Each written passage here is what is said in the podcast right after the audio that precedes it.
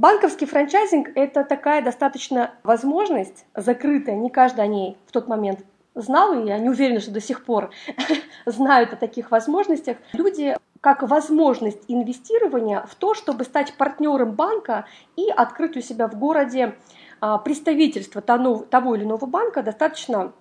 можно известного, можно менее известного, и зарабатывать уже, ощущая себя полноценным банкиром. Сейчас, конечно, ситуация в стране, как вы понимаете, очень для банков непростая, поэтому данный вид бизнеса для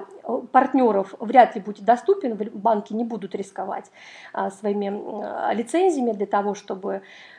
работать в неизвестных условиях сейчас в стране, но тем не менее.